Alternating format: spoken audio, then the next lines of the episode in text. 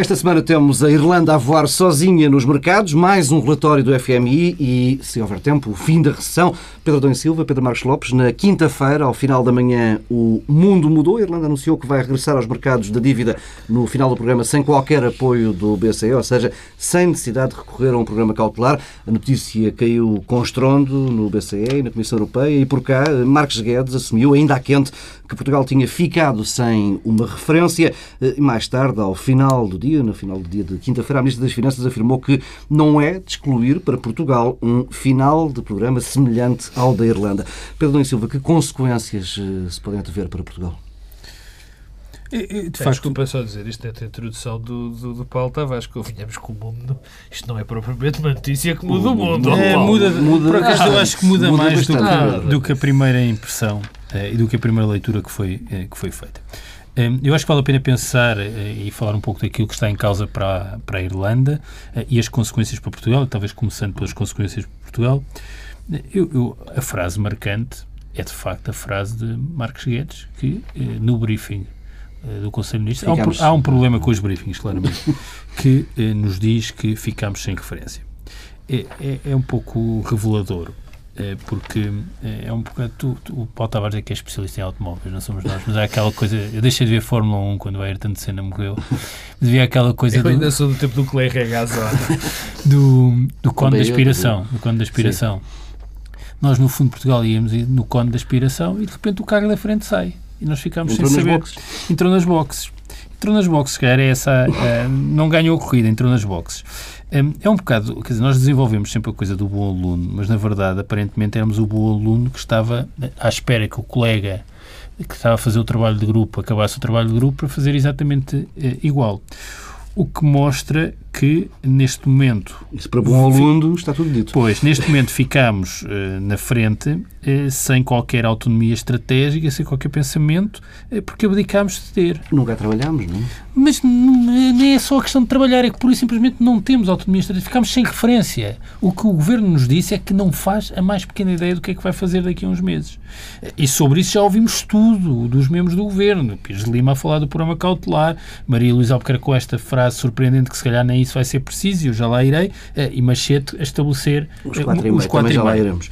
Eh, Bem, no próprio briefing de quinta-feira houve ali diferenças de opinião. Porque há aqui um desnorte estratégico, de porque nós aplicamos sistema estratégia. Hum, é evidente que hum, há uma questão que tem a ver com a comparação de Portugal com a Irlanda e uma outra que tem a ver com a natureza do que virá a seguir do ponto de vista do programa cautelar. Hum, a, a, a, comparação com a Irlanda é, é sempre má para Portugal, por razões que têm a ver com as especificidades também da, da Irlanda. Uhum. Reparem, a Irlanda eh, tem exportações que são superiores a 100% do PIB. E, portanto, qualquer destruição da procura interna é sempre, tem sempre esta almofada que são as exportações. Portugal não tem. Repara, as exportações em Portugal são perto de 40%, se calhar nem chega a 40% do nosso produto.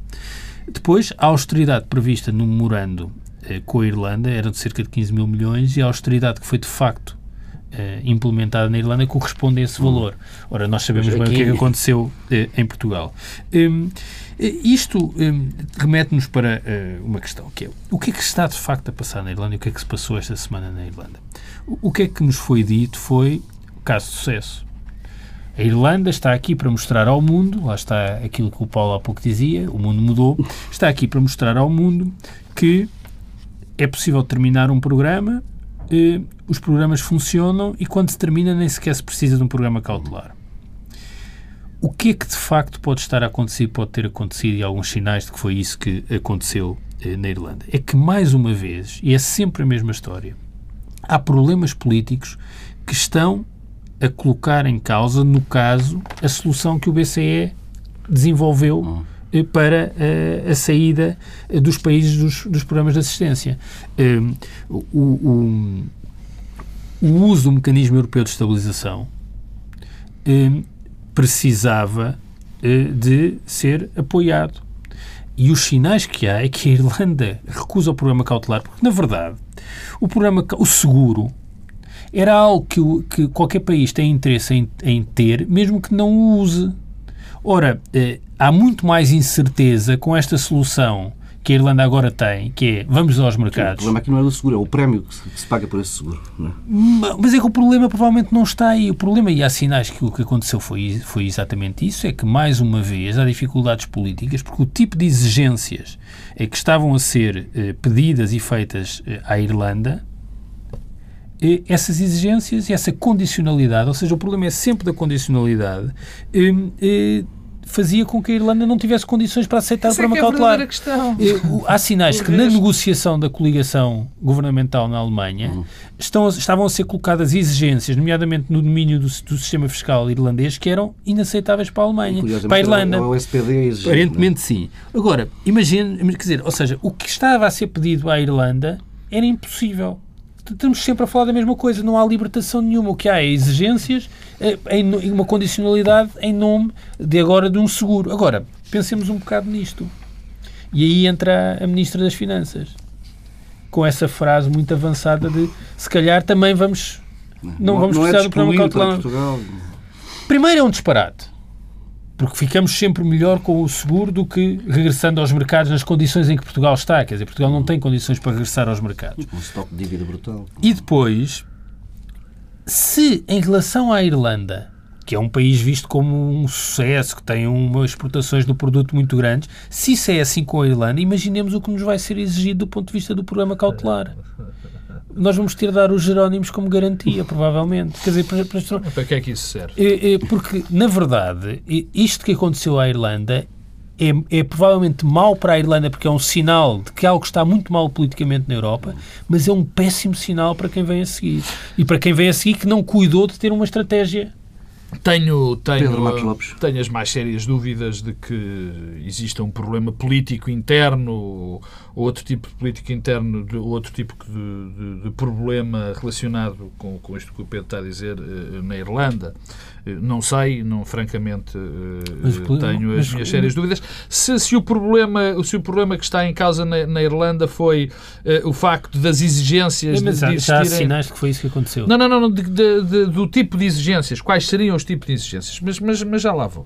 Uh, há aqui uma coisa que nós ficamos a saber na questão da Irlanda. Porque há uma dúvida permanente em Portugal, e, e, provavelmente agora sabemos que não, que não é só em Portugal, que é o que é que é o programa cautelar. O que é que está em causa com o programa cautelar? Porque até há pouco tempo, e convém fazer um pequeno exercício de memória, o doutor uh, Paulo Portas disse bom, nós preferimos ser celtas a gregos. Antes celtas, celtas que gregos. Pronto. E disse outra coisa caso, e enquadrou. exatamente. E enquadrou muito bem. Depois, a seguir. Claro que a memória, como não é o forte das pessoas, se calhar nem não sou lembrar. Programa, vou dizer o que o Paulo Portas disse. Programa cautelar é o que a Irlanda vai ter. Segundo resgate, é o que a Grécia teve. Os meus amigos lembram-se desta, desta frase. Bom, e o facto é que disse, e outras pessoas que disseram, que nós não sabíamos nem, que era, nem o que era o programa cautelar, nem que era o segundo resgate. A única coisa que sabíamos era que qualquer um deles iria exigir uma série de contrapartidas. O que sabemos agora, ou que julgamos saber, é que as contrapartidas não são fáceis.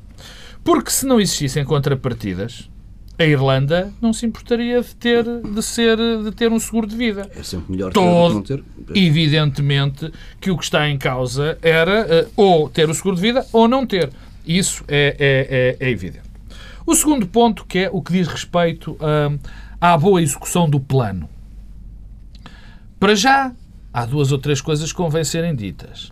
A primeira é que a Irlanda teve um consenso, digamos assim, um consenso político muito maior uh, do que alguma vez existiu a Portugal a partir de uma determinada altura. E mais estável, sobretudo. Não é? Mais estável, sobretudo. Enfim, o consenso leva, teoricamente, não, e recusaram, à, à e recusaram a austeridade imposta de fora. Todos exatamente. nos recordamos daquela declaração do Ministro das Finanças eh, irlandês, aqui há um ano ou um ano e meio, que falava de Vítor Gaspar, dizendo, bom, mas ele é o ministro da Troika, quando foi a questão da discussão das maturidades, a questão, a questão, em que Vítor Gaspar aparecia a dizer que a Irlanda estava a pedir demais. Enquanto nós aparecíamos como o bom aluno e como o que cumpríamos tudo o que a Troika queria, e aliás fomos além da Troika, até na questão do, do volume da austeridade, a Irlanda apareceu sempre com uma postura em relação às negociações, uma postura de negociação e não uma postura de liderança do programa.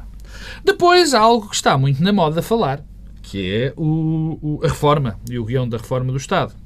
O Diário Económico, quarta-feira, apresentou um trabalho engraçado sobre o que é que foi o guião da reforma do Estado, o que foi a reforma do Estado na Irlanda uhum. e o que foi a reforma e o guião da reforma do Estado em Portugal. Basicamente, eh, e eu agora não, não estou, não, não, não vou aprimorar, nem vou, enfim, falar eh, muito concretamente das datas, mas digamos foi um bocadinho antes, no caso da Grécia, mas o que ali está era um programa com metas, com, com objetivos, negociado com os parceiros sociais e mais do que tudo, e mais do que tudo, negociado entre os parceiros, negociado entre os partidos, negociado entre os sindicatos, negociado entre as associações patronais e que foi levado a cabo através dessa negociação que demorou algum tempo. Tudo o que aqui não aconteceu. Tudo o que aqui não aconteceu. Portanto, eh, tentar fazer o paralelo entre o plano que foi o português e o plano que foi o, o, o, o irlandês não é a mesma coisa. Foi, foram muito diferentes no tipo, no tipo de execução. E depois há outra coisa que é preciso ser dita, que, para, para que não haja falta de memória também. Os problemas estruturais, digamos assim, da Irlanda não tem nada a ver, não tem nada a ver com os problemas que eram os portugueses. Porque eu ainda ouvi ontem o Presidente da República a dizer: bem, eu não percebo. Eu não percebo. Isto aqui quase como houvesse uma, uma, uma, bondade especial para a Irlanda que não havia Portugal, porque eles têm uh, uh, os mesmos níveis de, de, de, dívida pública, eles têm os mesmos problemas com, com, com o déficit público. É, não estou a perceber o que é que, quais serão os problemas. É, realmente é relativamente fácil de perceber. É que o grande problema da Irlanda é que era um gigantesco BPN. Esse é que foi o grande problema da Irlanda. E todos os desequilíbrios, até orçamentais, que foram, que existiram na Irlanda, se deveram ao facto que foi preciso, enfim, por decisão política da Irlanda e da Troika, salvar toda a banca. Enfim, a partir daí, eh, eh, pouco fica a dizer, pouco fica por dizer. Para concluir, eh, de facto, eu acho de uma inabilidade política quase assustadora que tenha havido uma mais uma vez uma disparidade de comentários em relação ao que se passou com a Itália, o que se passou com a Irlanda, porque vimos Maria Luísa Albuquerque dizer que se calhar não precisávamos de plano, e depois, antes, Marcos Guedes a dizer que tínhamos perdido a referência. Tínhamos perdido a referência. Quer dizer, em que ficamos? Quer dizer, nós já sabemos... Um país soberano que não tem, que perde uma referência que é outro país é uma coisa surpreendente. É sempre o mesmo problema. Não, e depois, repare, isto vem na sequência, e não, não é para entrar já no tema, mas isto vem na sequência isto vem na sequência de uma evidente descoordenação, de um evidente uh, uh, descontrole do governo e da ação governativa, não só da ação governativa, mas da, da resposta do governo a, a, inputs externos, porque é a mesma semana onde um, o ministro quase um ministro pode disparate, chamado uh, Rui Machete, quer dizer, quase um ministro, quer dizer, que serve para nos distrair. Já vamos aos quatro Diz uma coisa, depois acontece a Irlanda, os ministros dizem todos uma coisa, eu estou, como dizia António Costa, aqui há, uns, aqui há umas semanas na, na, na quadratura do círculo. Quer dizer, pelo menos com, com Miguel Relvas havia uma coisa que aparentava ser coordenação política. Agora nem é isso. Deixa-me deixa regressar à questão da Irlanda, porque eu acho que isto é mesmo um, uma questão importante e nisso eu acompanho o que o Paulo Tavares disse no lançamento. Há aqui uma mudança. Hum, este, este episódio da Irlanda é, é um sinal de alerta importantíssimo para o que se vai passar nos próximos tempos. Eu, eu, julgo que a questão central não é saber se a Irlanda, neste, neste momento, não é saber se a Irlanda cumpriu mais, cumpriu melhor uh, o programa de assistência do que Portugal e quais são as diferenças. É uh, a questão da soberania e um, da aplicação do novo mecanismo de financiamento, o OMT, uh, do BCE. E se aceitamos ou não aceitamos aquilo que vem pela frente, não é? Exatamente. Porque o que nós temos aqui como indicador avançado do lado da Irlanda é que a execução da nova fase de salvar o euro, custo o que custar, aquele anúncio de Mário Draghi. Mais não é só isso. É que é politicamente muito mais difícil de implementar do que nós uh, pensávamos. Um, uh, e a questão da soberania coloca-se. O que agora pode ter sido pedido e exigido à Irlanda é uma espécie de microgestão uh, política desde fora. O, um, um economista, aliás, um economista conhecido irlandês, o Carl Whelan, tem um artigo na Forbes uh, de anteontem, uh, ou de ontem, muito interessante, em que tem uma visão muito mais cética e crítica do que se terá mesmo passado. E, aliás, isso bate certo com alguns sinais e indícios que vêm do próprio Banco Central, até da surpresa com que foi recebida a declaração da Irlanda. Mas os indícios é de que a soberania dos países está sempre a ser posta em causa e que a condicionalidade não é uma condicionalidade genérica eh, dos grandes equilíbrios macroeconómicos, eh, do six-pack, todas essas coisas. É de microgestão. É que, de repente, passamos para uma fase em que os Estados-membros seja no BCE, seja no Conselho, seja informalmente, começam a querer discutir a gestão política ao pormenor isso, do que os países têm. a questão do sistema financeiro e o sistema bancário em Portugal pode ser a questão constitucional? Não sei o que é, não sei o que vai ser, porque também é um pouco difícil de antecipar. Nós sabemos que a Irlanda apanhou aqui também um contexto difícil porque está a haver negociações, a coligação na Sim. Alemanha. Mas há aqui sinais de que há um problema de soberania sério e independentemente da Irlanda ter cumprido o programa com mais facilidade, o programa ter outras exigências, a Irlanda continua com um problema de necessidades de capitalização da banca a breve trecho e, portanto, a questão vai se colocar de novo. Mas, independentemente disso, é se nós aceitamos que num programa cautelar ou qualquer coisa que tenha outro nome, mas numa lógica de financiamento de, feita de outra forma, se aceitamos que haja uma intromissão na microgestão política das medidas na área fiscal, na política do arrendamento, no mercado de trabalho,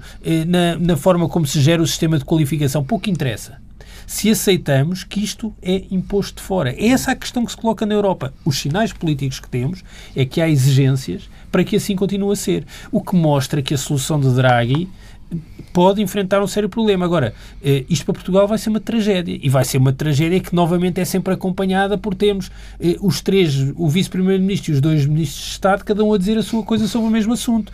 E aí é que é a diferença com a Irlanda. É que a Irlanda teve uma atitude política sempre proativa. Uhum. E este episódio de dizer não queremos. Sim, uma estratégia autónoma. Não, é? não queremos programa cautelar, Sim. com os problemas que vai ter no futuro, porque a seguir se a Irlanda precisar e vier a requerer um programa cautelar, coisa que pode sempre fazer para a frente, já vai ser visto como uma derrota. E, portanto, dá aqui um sinal psicológico também aos mercados eh, eh, complicado. Mas ainda assim, a Irlanda tem uma estratégia. Nós não temos, não temos estratégia. Ou temos Pedro, várias. Pedro Marcos Lopes, é aceitável esta espécie de cordéis puxados a partir de, de Frankfurt, a partir do BCE?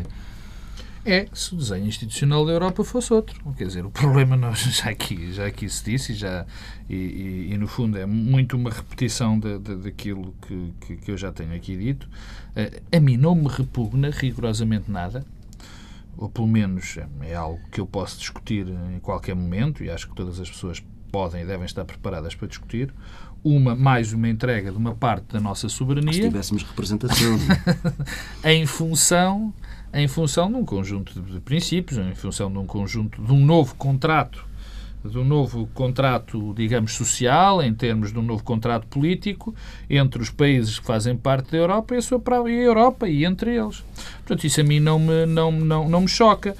O que eu não quero, o que eu acho que não faz sentido, o que eu acho que é antidemocrático e, no limite, enfim, como não é democrático, habitualmente e no limite não convém nada nem às economias, nem aos países, nem aos cidadãos, é que um programa que não é, um contrato que não é votado por nós e que não há eh, representação em nós não temos nada a dizer sobre ele, é algo de muito, para dizer o, o, o, o menos perturbante.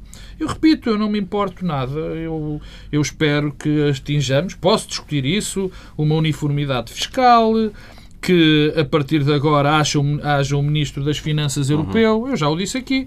Eu não me importo, até gostava de ter um Ministro das Finanças europeu, desde que haja um Primeiro-Ministro europeu e desde que eu vote. De resto. Vitor Gaspar. Uh, o, o, isto não pode dar margem. não era não, a melhor, não, a melhor não alternativa. Pode, não pode dar margem a prazo, sobretudo se existirem chumbos do Tribunal Constitucional para os credores virem dizer vejam que resultou com a Irlanda. Não, não está a resultar com vocês. Por culpa própria. Não, não. Eu o, acho o problema não é do programa porque a Irlanda cumpriu e vocês não querem cumprir. Mas o programa nunca foi o mesmo, quer dizer, o programa tinha algumas linhas parecidas. Não quer dizer, tu não tratas tu não tratas com o mesmo medicamento uh, doenças sim, diferentes. Bastante doenças, diferentes doenças diferentes. E mais a mais, há aqui mais uma questão da implementação. Quer dizer, um programa, ou qualquer tipo de. Enfim, um programa um, um, um, um programa de ajuda, de ajustamento, programa que for, tem que ser adaptado às circunstâncias e, e a sua própria implementação é também um fator dinâmico. É um fator dinâmico. E, portanto, isso não pode ser comparado nem pode ser posto no mesmo barco. E mais. E mais. O futuro, o futuro próximo, nos dirá o que é que vai acontecer à Irlanda. Porque nós também não nos podemos entusiasmar muito a dizer, bom, afinal a Irlanda está, entre aspas, safa. Não, é? não nos podemos entusiasmar muito, porque apesar de neste momento já a Irlanda se financiar de uma maneira a um 3, preço 3 relativamente anos, barato 3, 5, e mais do que o facto de se, de se, de se, de se financiar a uma taxa barata, há toda a perspectiva de que a, a Irlanda crescerá economicamente no futuro próximo e, portanto, vai conseguir suportar estas taxas de juros, coisas que, evidentemente... Aliás, o próprio Ministro das Finanças irlandês, quando anunciou que a Irlanda não ia recorrer, também anunciou que as, as, condições económicas na Irlanda iam se deteriorar nos próximos anos. Também, a própria Irlanda está aqui com dificuldade não, claro, em gerir. Claro, Mas deixa-me dizer uh, uma coisa em relação uh, à leitura diferenciada que é feita da aplicação dos programas cautelares. Uh, dos programas cautelares, peço desculpa, dos programas de assistência. Já estás contaminado. Aquilo, aquilo que nos foi sendo dito ao longo destes anos era tínhamos dois grupos. De um lado, Portugal e Irlanda, e de outro, a Grécia. E qual era a diferença entre os grupos? É que na, em Portugal e na Irlanda havia empenho político em torno do cumprimento do programa e na Grécia, não. Foi isso que nos foi sendo dito. Um, e, portanto, uh, o problema nunca é da natureza dos programas nem das exigências, é do empenho político. Portanto, os, o, o, os uh, governos, uh, sucessivos governos na Grécia não se empenharam politicamente em destruir o país. Um, e em Portugal, o governo empenhou-se politicamente em destruir o país, coisa que, aliás, não deixa de corresponder um, à verdade. Curiosamente, aquele senhor que não se empenhou o suficiente para fazer o mestrado, que é o líder, o presidente do Eurogrupo, não é? Que disse que tinha um mestrado que nunca fez.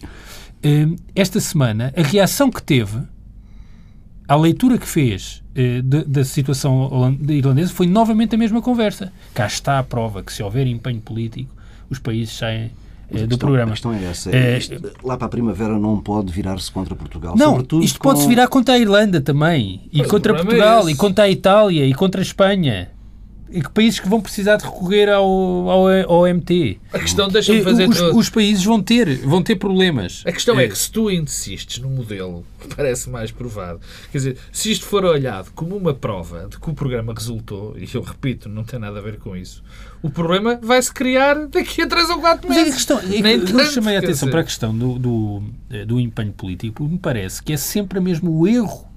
É, é um pecado original que há é na forma como se tem lidado com a crise. É a culpa moral e a punição e o empenho político. É de um lado a culpa moral e a punição e outros que se empenham politicamente na, na munição. Quer dizer, para citar uh, José Sócrates, eh, de facto estamos perante uma, uma coisa de calvinismo reles.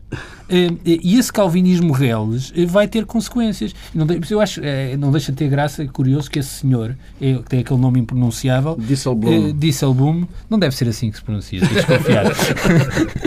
tenha sido alguém que tenha dito que fez uma tese de mestrado que não fez. Depois essas coisas têm sempre, uh, uh, têm sempre esse lado. E, e os 4,5% de que falou... 4,5%?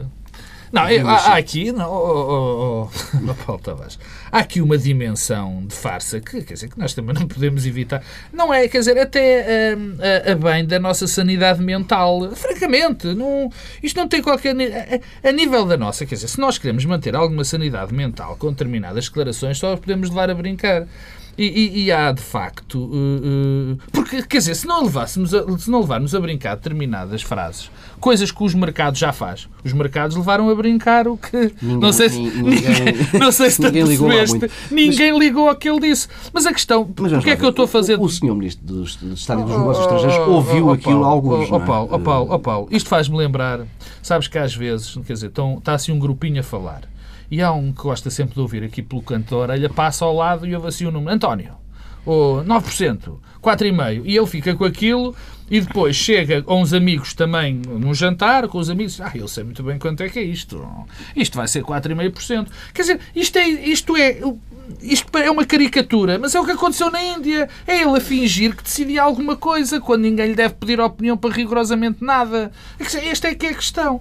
Quando, e depois eu, eu fico ainda mais espantado, e, e isso, isso já me incomoda. É haver as vozes que dizem: Ah, sim, sim.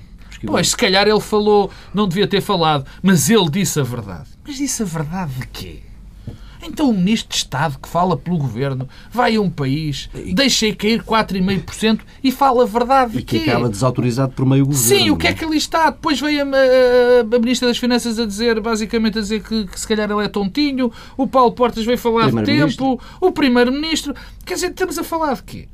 Enfim, para, para acabar, e antes de entrar na, na verdadeira na verdadeira essência, que não é a verdadeira essência. A verdadeira essência é o facto disto ser uma tonteria, uma, uma falta de, de senso, uma falta de sentido de Estado. Depois falaremos dos 4,5%. Isso é o que interessa. Quer dizer, mais uma vez, há um ministro que, dá, que faz uma exibição grotesca na sequência de outras exibições grotescas, não é? E que se mantém porque, teoricamente, não se pode substituir um ministro porque, não sei. Porque se não há ninguém que queira substituir, entrar para o lugar. Bem, eu, eu devo dizer. O que isto revela é que, aliás, é tal como eh, no episódio uh, de Angola, que aliás teve um desenvolvimento muito interessante esta semana. Esta semana com o comunicado da Procuradoria-Geral da República com, a fazer diplomacia. E com, exatamente, com o despacho de arquivamento em que diz então agora estão criadas as condições para haver boas relações económicas. É, não sabia que isso competia. Afinal, se calhar não há separação de poderes. Bem, já não tinha havido é... de um lado para o outro, agora há em sentido contrário. Pois, por isso, se calhar, afinal, não há mesmo separação de poderes e os, os magistrados acham por bem é, dar opiniões sobre o que é que devem ser as relações entre Estados. Bem, dito isto, o que é que os 4,5% revela? E tal como Angola já revelava, é que estamos perante alguém que está sem filtros, não é? O ministro diz as primeiras coisas que lhe ocorrem. Um, e, portanto, isso tem uh, um lado penoso, individualmente penoso. É penoso assistir a esta esta degradação na praça pública. Uma pessoa que já foi vice-primeiro-ministro, quer dizer, que tem uma atrás de si uma história e um passado. Portanto, aparece, aparece a assinar uh, o Tratado de Adesão de Portugal uh, à CEE. Uhum. Quer dizer, uh, há aqui uma preservação também do nosso passado. E isto é penoso. O que temos assistido é penoso. Uh, porquê? Porque revela, por um lado, desorientação no governo. Só um governo completamente desorientado e sem uma linha política compreensível é que só nesses, nesses contextos é que é possível termos quatro membros do governo a dizerem quatro coisas diferentes sobre o mesmo oh, Pedro, assunto desculpa, e não são questões que é que marginais. E não são questões marginais. E, em segundo lugar, em terceiro lugar, peço desculpa, é que é, há outra dimensão, é que, que Rui Machete tem o recorde de demissões neste governo, porque já foi demitido pela Procuradora-Geral da República, pelo Presidente da República, pelo Primeiro-Ministro, pelo Vice-Primeiro-Ministro e pela Ministra de Estado e das Finanças. E ele é Ministro de Estado. Já foi demitido por estas pessoas todas, porque o tipo de desautorização de que foi alvo, eu não me recordo de ninguém nenhum membro do governo português, na história da democracia, a ter sido desautorizado por estas figuras todas, pelos colegas de governo e continuar em funções. Porque convenhamos que, por exemplo, Miguel Galvas esteve muito tempo em funções que de facto já eram um cadáver político. Mas eu não me recordo de ver o Primeiro-Ministro, nem os Ministros de Estado, nem o Presidente da República, nem a, a desautorizaram assim. Ora, Rui Machete tem sido desautorizado e demitido de facto por toda a gente e mantém-se em funções. E portanto está aqui, eh, de facto, é, é penoso para o passado de, Vitor, de Rui Machete um, e, e é penoso porque revela eh, de facto a desorientação estratégica que há eh, no interior do Conselho de Ministros. Vamos eh, avançando e mudar de assunto. A semana fica marcada também por mais um relatório do FMI, no documento que o Fundo publicou a propósito de, do final da oitava e nona avaliações ao Programa de Ajustamento Português. Há um número, um sem número de referências aos perigos constitucionais e mais uma insistência na ideia de que é preciso reduzir salários dos trabalhadores menos qualificados. Pedro Marcos Lopes. Mas aí, se me permites... O que dizer disto? Se me permites, Paulo Tavares, deixa-me corrigir, hoje estou uhum. para te corrigir, digo mais alguma coisa. Não é só dos salários serem muito altos, há um, há um, há um particular segmento que o FMI acha que tem salários demasiado altos. Trabalhadores pouco qualificados. Privados. Sim, e privados. Sim, sim, privados. Porque também há trabalhadores pouco qualificados Ou no seja, setor público. Estamos a falar do salário mínimo. Sim. Justamente. Não, uh, repara. Trabalhadores pouco qualificados no privado, leia-se salário, salário mínimo, ao próximo do salário mínimo. É preciso baixar o salário mínimo. Quer dizer, mas, mas eu não quero fazer essa interpretação. Mas claro que várias... não é preciso, não é interpretação não, nenhuma. A é interpretação pode dizer, uh, uh, é qualquer interpretação de salários baixos pode ser não, interpretada. Não, estamos a falar do grupo de Bom, trabalhadores que recebe o salário mínimo. Isto não é uma interpretação, é um fato. Há aqui já, uh, há aqui, enfim, começando por dizer que nós não sabemos bem o que é que é o FMI. Eu não sei, pelo menos, quer dizer, não, não faço ideia. Eu, no último ano, nós aqui no último ano já devemos ter comentado variadíssimos relatórios. Eu não, não quero dizer o, número mítico que agora são as 10 vezes, ou as 10 leituras, ou, ou as 10 coisas que se podem dizer acerca de um assunto, mas provavelmente já comentamos mais de 10 vezes, em vários sentidos, declarações do FMI. Eu lembro-me que aqui há dois ou três meses eu estava muito incomodado por o FMI de vir a dizer que afinal o plano falhou, desculpem lá. Agora já não. Enfim, agora já, já outra coisa. Segundo ponto, tem a ver com uh, uh, o facto de, além destas oitavas e, no, e de, de documentar a oitava e a nona avaliação, há também um, um prognóstico sobre o 2016. Uhum. Eu, eu ouvi, eu ouvi a, a, a doutora Maneira, a Manela Ferreira Leite quinta-feira falar disso e de repente, e, e realmente ela tem razão, Uh, uh, alguém recomendou um, um, trabalho ao FMI sobre o que se deve fazer em 2016? É que eu também não me lembro. Portanto, eu não sei a que propósito se fazem aqueles comentários sobre uh, uh, o que deve ser a economia portuguesa e, e quais são as medidas um para 2000, mais e mais 2016. Já lá vamos à austeridade. O terceiro é agora um discurso bastante interessante sobre o Tribunal Constitucional. Apesar de. Alguém fez as contas, mas é, há 27 foi o José Manuel Pureza. Foi o José Manuel Pureza que, não, que fez o a conta. O fez primeiro aqui na Ah, fez? Pronto. Sim. Então o Neutel é, fez primeiro e depois José Manuel Pureza. Citou. citou. Uh, 27 menções, curiosamente, Uh, uh, bastante mais equilibradas do que certas declarações do Durão Barroso ou até de membros do nosso governo, porque disse: bom, se estas, se, se estas medidas não forem aprovadas, o governo terá que, terá que uh, enfim, que implementar, que implementar outras. Mas o, o, o, grosso da coluna e aquilo que importa dar uma nota, porque o comentário já, já, já foi feito diversas vezes, é sobre esta visão que o FMI tem para a economia portuguesa e a visão que o FMI tem para qual deve ser o modelo de desenvolvimento e o modelo produtivo de Portugal. Quer dizer, isso é que me espanta. Espanta-me, não. É difícil. Ultimamente já é difícil eu ficar espantado com alguma coisa que vem do FMI e de muitos outros sítios. Mas, eh, pelo aquilo que vimos, para já há aqui uma contradição entre o Governo e, e, e o FMI. Porque, caso, enfim, todos nos lembramos que o Governo tem dito que o ajustamento já foi feito todo na, na, no, no setor privado e que agora era tempo de fazer o ajustamento no setor público. Isso tem sido repetido pelo Governo várias vezes. Afinal, o FMI acha que não. Acha que no público já foi tudo feito e falta ao privado. Aliás, mostra graficamente. Aparece, há um ah, gráfico muito interessante sobre a variação dos custos sanitários de trabalho, que é um indicador que tem imensos problemas, mas que é, o que aquele indicador, tal como interpretado, tal é como, tal como, tal como é, apresentado pelo FMI mostra, é que o ajustamento do público já foi feito e no privado, e no privado não. E, portanto, no privado... Eu não estou a dizer que concordo com isto. Não, mas, não, mas está bem, mas o, o, o que eu estava a pôr em, em, o que eu estava a fazer o enfoque é na contradição das duas leituras que são feitas feitas pelo Governo e, e pelo, e, e, pelo FMI. Bom, e depois a questão do modelo de desenvolvimento. Isto é tão fácil quanto isto, quer dizer, não, eu, eu não tenho muito mais... Vamos uh, concorrer com quem? Com a China? Pois, eu não tenho muito mais a declarar, quer dizer, quando há um, um conjunto de senhores do FMI, que, como todos nós sabemos, tem os planos, não tem resultado muito bem, eh, fazendo um bocadinho de ironia, não tem. Eh, particularmente nestas, nesta conjuntura que nós vivemos, nunca correu bem nem mal, porque nunca existiu. Portanto, somos uma espécie de, de, de, de cobaia. Mas, sobretudo, o que eu vejo é que o FMI quer fazer algo uh, que é basear o nosso, nosso modelo produtivo tem que ser um modelo concorrente, já não com a China, porque a China hum. já, já vai mais, mas até mais, mais baixo, mais desqualificado.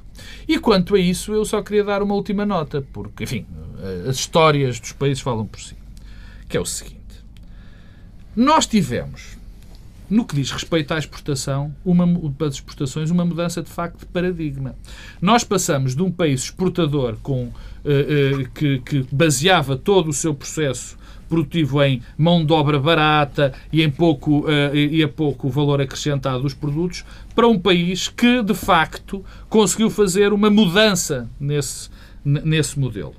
Bom, se nós agora vamos reduzir os salários, se nós vamos deixar de, apoiar, de, de apostar na qualificação, se nós vamos outra vez apostar em preço, vamos destruir o trabalho todo que foi feito para mudar esse paradigma das exportações. Portanto, este modelo é um crime que se pode fazer, e espero que não se faça, a uma comunidade. Pedro Marcos Lopes. Uh, Pedro Dom Silva, desculpa.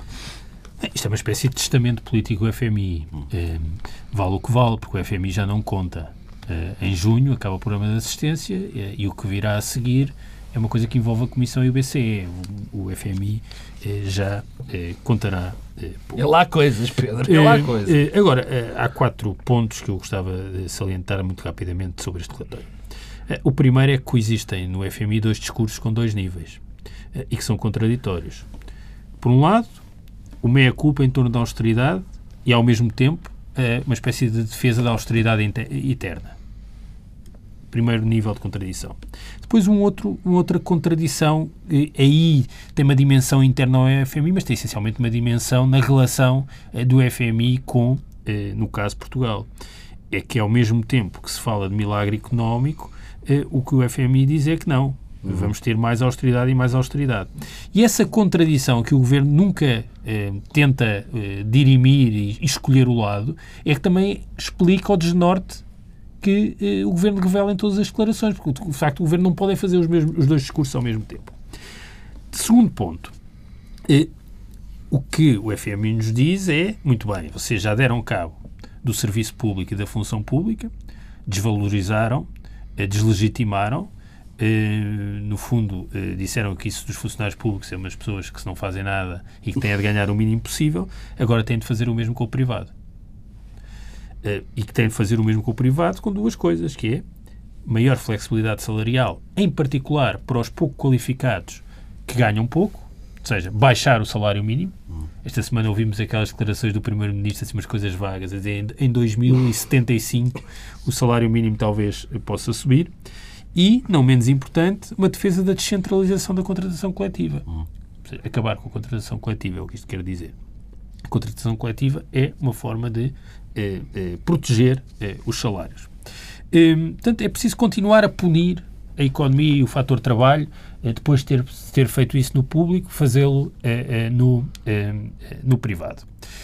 Terceiro, terceiro ponto, e que é muito interessante e que tem a ver com as exportações. E que mostra bem como há aqui uma espécie de dogma de fé, eh, e quando a realidade eh, não se adequa e não corresponde ao dogma de fé, temos um problema. Faz lembrar aquela declaração de Vítor Gaspar, quando o desemprego começou a crescer, quando disse não percebemos o que é que está a passar no mercado de trabalho. O FMI tem uma parte no relatório que é extraordinária, porque nos diz assim, os custos unitários de trabalho são muito relevantes para as exportações. Mas, surpresa, as exportações em Portugal estão a crescer e os custos unitários de trabalho não estão a baixar. O que é que o FMI não é diz? Nenhuma. O que é que o FMI diz? Não diz, bem, a nossa teoria não funciona. Não, não, não diz. Isto não é sustentável. O que o FMI diz no relatório é, se é assim, não é sustentável. Portanto, o que vale sempre é o dogma de fé, nunca é a realidade. Um, e isto, quer dizer, é o problema eh, de raiz de toda esta situação. Dogmas, é? é o problema dos dogmas em geral, mas nos dogmas aplicados a um país é um bocado é mais chato. É quando é um dogma de fé que tem apenas Vocês a ver com a, com, a dire, com a, dimensão Vocês espiritual. É da, filosofia. Com a dimensão espiritual é da vida de cada um. Agora, quando tem a ver com realidades materiais, é um pouco mais chato. E, finalmente, o último ponto que é apontar baterias à Constituição. O objetivo é sempre esse também, é eh, pôr em causa o regime político e social que o país construiu. Um, e eh, que haja quem em Portugal colabore com esta imposição externa, de facto, eh, diz muito sobre quem nos governa. Pedro Marcos Lopes, podemos ter uma, preparar-se uma tempestade perfeita lá para o início do ano, no início da primavera, com estas questões constitucionais? não, acho que não. Acho que não, porque se existir algum problema de constitucionalidade neste orçamento, parece muito improvável que não aconteça, uh, vamos ter um, um número que eu acho que grande parte do governo está, quer comprar e compraria já neste momento. Que é de dizer, bom, o programa está a correr bem, olhem para a Irlanda, até se calhar até vou dizer isso, provavelmente, uh, o Tribunal Constitucional é que não deixou. Enfim, mas nós estamos, ainda, ainda ontem ouvi umas declarações que não percebi bem, Ainda ontem houve umas declarações que eu não percebi bem da, da, de, do Partido Socialista, onde se dizia que, bom, é preciso eleições antes de negociarmos um acordo. Isso em, em termos do programa cautelar. E eu fiquei sem perceber. Mas, e não foi por erro. Foi de... E não foi meu. E, entretanto, foi quê? depois foram não. Houve uma correção de tiro. Mas não houve tiro nenhum. E Alberto Martins veio, veio, veio, retomar a ideia, a ideia de António José Seguro na última entrevista que deu de que o PS estará disponível para. Não, mas, não, mas repara. Fazer o que for preciso para evitar um segundo Mas isto não é correção de tiro nenhum porque não foi dado tiro nenhum. Porque o que o Álvaro Beleza diz foi que nós que iam discutir o, o processo, que teria que existir eleições. Mas ninguém disse se era discutir antes o programa cautelar, se era depois. Portanto, Álvaro Beleza é aqui apanhado um bocadinho. Não aconteceu nada. Mas o que é que eu quero dizer com isto? Nós vamos ter um problema, provavelmente, um em relação. Não, não, é rápido, rápido, porque já aqui o disse também. Eh, o Tribunal Constitucional corre o risco de passar como o bode expiatório. Aliás, está tudo a preparar-se para que isso aconteça, para que as coisas correram mal por causa do Tribunal Constitucional, quando já correu tudo mal, porque eh, agora até já nos esquecemos de dizer isso. Não há um objetivo, um objetivo que tivesse sido cumprido. Um! Quer dizer, não há. Não há. Poderá chegar ao final deste ano. Se tivesse cumprido. Então, vamos lá ver ao final. Até agora não houve. Dos limites renegociados, não, era não era aos dois e meio, não é? Não era aos dois e meio. Bom, mas não, nada correu bem. E provavelmente o Tribunal Constitucional vai, vai, ter, vai passar por voto expiatório. O que se vai passar a seguir é outra coisa muito simples.